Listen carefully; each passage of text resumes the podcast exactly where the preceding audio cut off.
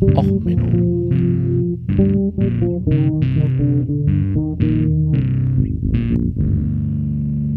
Der inkompetente Podcast über Dinge aus Militär, Technik und Computer, die so richtig in die Hose gingen.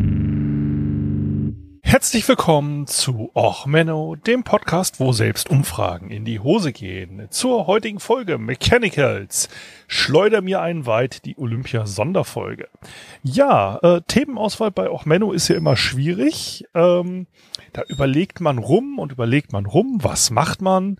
Und dann überlegt man sich noch ein bisschen mehr. Gehe ich jetzt drauf ein, dass die CDU und CSU sich da mal ein bisschen verkackt, weil man wegen der CDU Connect App jetzt die Hackerin verklagen will, die sie darauf hingewiesen hat, dass man Datenschutzverstöße äh, begeht?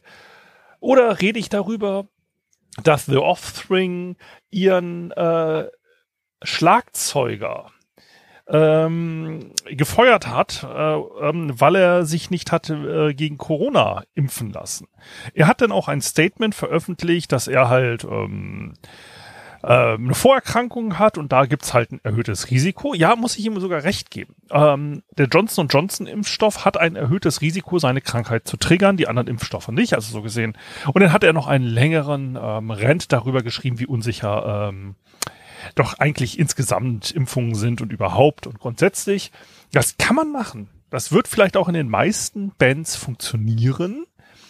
Allerdings bei The Offspring, der Sänger Dexter Holland, ähm, den äh, kennt man ja ähm, vielleicht gerade für seine Arbeit im wissenschaftlichen Bereich. Ähm, er hat nämlich in einem Interview auch schon mal gesagt, wenn er 40 wird, äh, dann würde er lieber an einer Uni als Professor arbeiten, als Musik spielen. Das ist ja bei so einer Punk-Rock-Band genau das, was man so erwartet. Ähm, und äh, er hat hier auch äh, 2017 seinen Doktor gemacht. Seine Doktorarbeit, seine äh, Promotion war in dem Thema äh, uh, identification of human microRNA-like sequences embedded with the protein encoding genes of human immunodeficiency virus. Uh, also uh, er hat über mRNA im HIV-Virus geforscht. Also so gesehen, bei so einem Bandleader kann man natürlich gegen ähm, die Impfung sein und sagen, M mRNA ist total des Teufels. Könnte aber auch sein, dass der sagt so nach Motto, hallo, du hast deinen Doktor in Facebook gemacht, ich habe meinen Doktor an der Uni gemacht, schönen Tag auch noch. Ähm, ja, und dann ist aufgefallen, ja, es ist Olympia, da geht ja auch viel in die Hose. Man kann sich jetzt drüber unterhalten, ob man äh, Pferde ähm, mit Jetlag um die Welt karren muss und dann das Pferd, das dann wieder Jet Set heißt, einschläfern muss, äh, weil es sich ein Bänderriss zugezogen hat.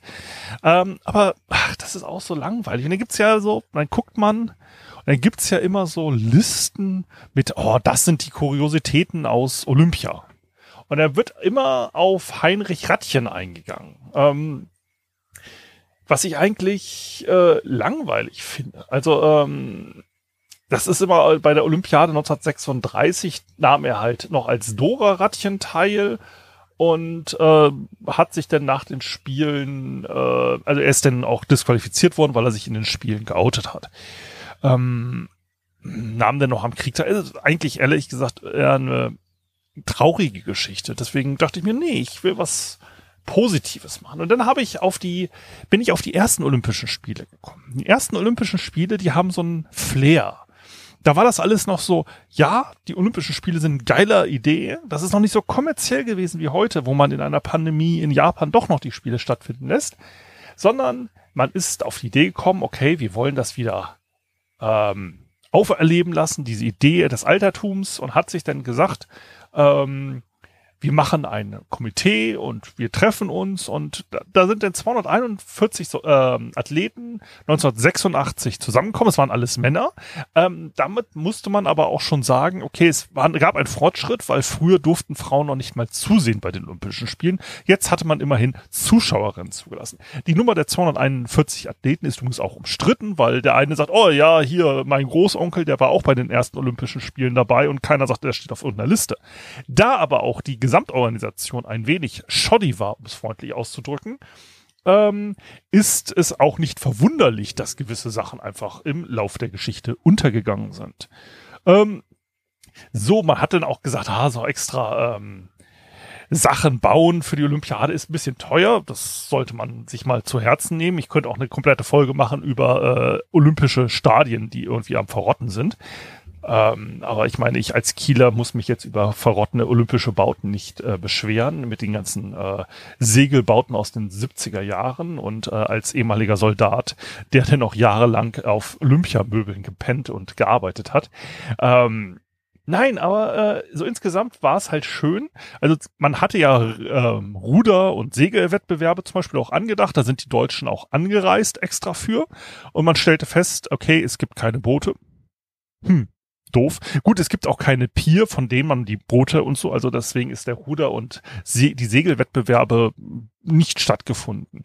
Ähm, es gab auch so interessante ähm, Sportarten, denn Jahre später, zum Beispiel war eine Zeit lang auch das Olympiere, äh, das olympische Duellieren ähm, Vorführsport. Also man hatte damals noch nicht diese Vorführsportarten, die es heute gibt, wo man am Rand einer Olympiade nochmal andere Wettkämpfe stattfindet, sondern man hatte auch zweimal das Duellieren als äh, 1900 und äh, wann war das? 1908, 1910? Muss ich nochmal raussuchen, wann das Duellieren war. Auf jeden Fall, äh, bei einem Duellieren gab's, beide haben sich äh, in dicker Polsterung gegeneinander beschossen und wer besser getroffen hat.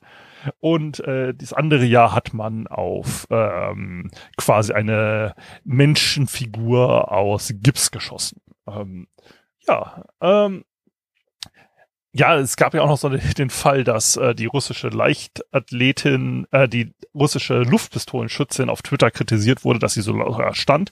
Stellt sich raus, ist der offizielle äh, Stand, aber das äh, nur am Rande. Das war jetzt auch auf Twitter so eine Randnotiz. Auf jeden Fall äh, besonders interessant bei den ersten Olympischen Spielen ist Robert Garrett. Robert Garrett, äh, der ist eigentlich hauptsächlich bekannt als Philanthrop und äh, Investmentbanker ähm, und hat auch mehrere wichtige archäologische Ausgrabungen finanziert.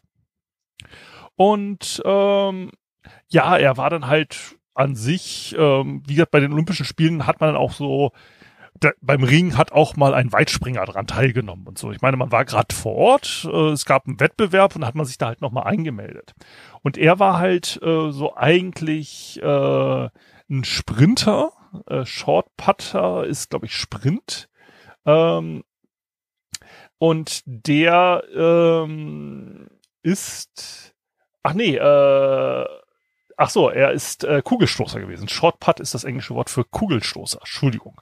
Ähm, aber er ist dann nebenbei auch noch ein paar Sprungwettbewerben dran teilgenommen, weil ich meine, so aus dem Ring springen, das kann ja auch ein Kugelstoßer.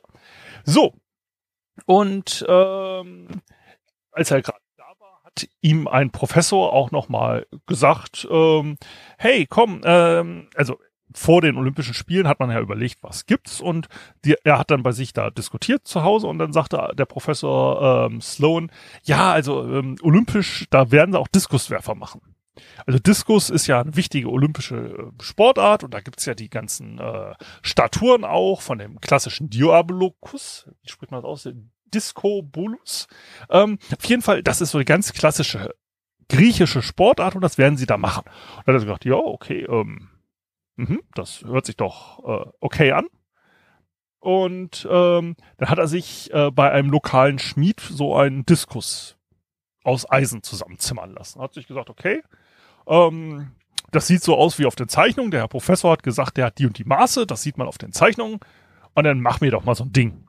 Der Schmied hat gesagt, jo, äh, so ein Suppenschüssel der Größe mache ich und hat dann einen circa 14 Kilogramm schweren Diskus gebaut, der ein bisschen schwerer ist als das offizielle Sportgerät. Das offizielle Sportgerät hatte damals, glaube ich, wie viel Kilogramm hatte es damals? Vier Kilo oder irgendwie sowas.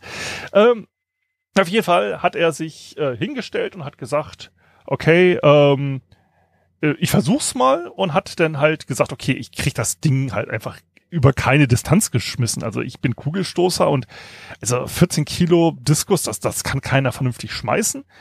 Äh, und hat es dann erstmal aufgegeben. Und er hat dann äh, sich und seine drei Kumpel aus der Uni sind dann zusammen nach Athen gereist äh, von seinem Geld und ähm, hat äh, sein Kumpel äh, Francis Lane ist Dritter bei den 100 Metern geworden, Herbert Jamison ist äh, der Zweite auf 400 Meter geworden und Albert Taylor ähm, ist äh, Zweiter geworden äh, beim Stabhochsprung. Und ähm, ja, wenn als Garrett dann vor Ort war, stellte er fest, hey, der Diskus wiegt nur zweieinhalb Kilo. Cool. Äh, und hat dann gesagt, okay, dann, dann nehme ich doch mal an diesem Event teil, so aus Spaß. Und stellte dann halt fest, die alle ähm, Diskuswerfer, die angetreten waren, das waren eigentlich fast alles nur Griechen, haben sich in diese klassische Disco-Kobulus-Pose, die man äh, aus äh, den Statuen kannte, möglichst schön mit eingeölten Muskeln gestellt und aus dieser Position möglichst schnell den Diskus durch eine Drehbewegung geschleudert.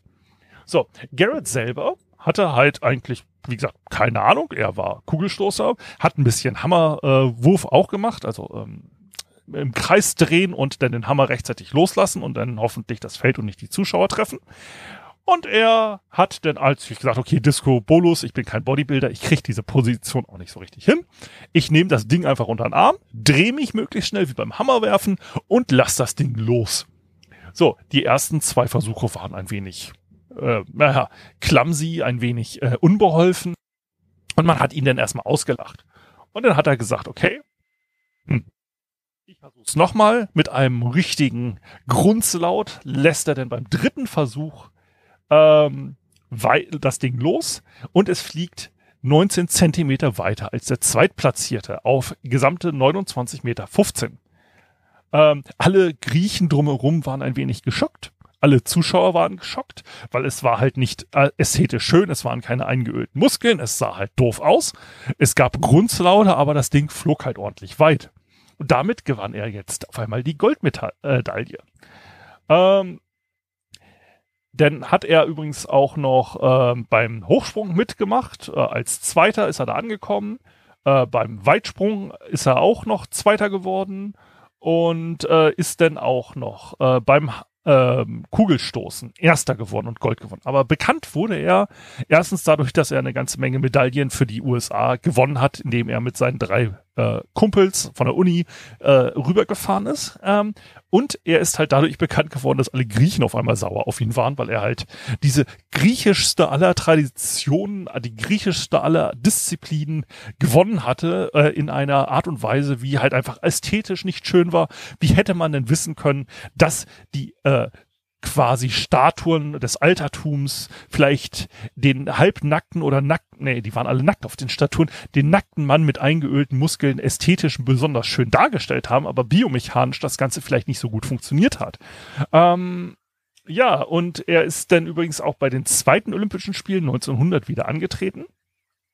Ähm, er ist dann Dritter geworden beim Weit äh, Kugelstoßen und äh, beim äh, Stand Weitdreisprung ähm, ja, und er hat dann ähm, die äh, Bronzemedaille übrigens beim äh, Kugelschwingen gekriegt, weil er sich äh, geweigert hat, am Sonntag, als die Finals waren, anzutreten. Das war halt ne religiöser Feiertag, da arbeitet man doch nicht. Ähm, er war allerdings in der Qualifikation so gut, dass er dadurch automatisch sogar den dritten Platz gekriegt hat, weil im Finale keiner weitergeworfen hat als er. Ähm, ja, und er äh, hat dann äh, auch beim Diskushof wieder angetreten, aber ähm, da war dann dummerweise das Stadion so eng, dass seine ähm, Diskuswürfe alle in den Bäumen gelandet sind und dadurch er es nicht geschafft hat, bei drei Versuchen einmal die Bahn zu treffen. Ähm, ja, und das hat seine äh, Karriere mehr oder weniger beendet.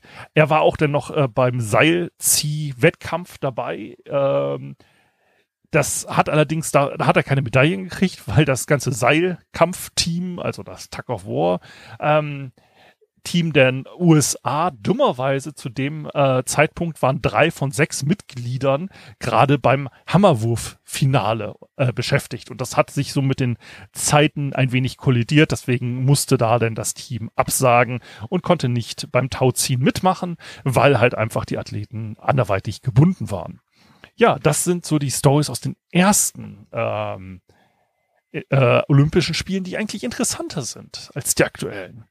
Ich finde, da war noch eine gewisse Hemdsärmlichkeit im Sport, die heutzutage vielleicht mal wieder für ein bisschen mehr Spaß sorgen würde. Wobei natürlich auch die Stories von den jamaikanischen Bobfahrern und ähnlichen aus der Neuzeit vielleicht auch noch mal irgendwann eine Folge wert sind. Also, genießt die äh, Olympischen Spiele, genießt es, dass es noch irgendwie einen anderen Sport gibt als äh, 22 Kerle rennen irgendeiner Lederkugel hinterher. Ähm, und bis dann. Ähm, wenn euch die Folge gefallen hat, dann äh, sendet mir doch ein wenig Feedback. Wenn die Folge euch nicht gefallen hat, dann klemmt sie an eine 14 Kilogramm schwere Eisendiskus und schmeißt sie eurem äh, Feinden über den Zaun. Vielleicht hassen sie den Podcast ja genauso doll wie ihr. Also, bis dann. Alles Gute. Bleibt gesund. Euer Sven. Ciao, ciao.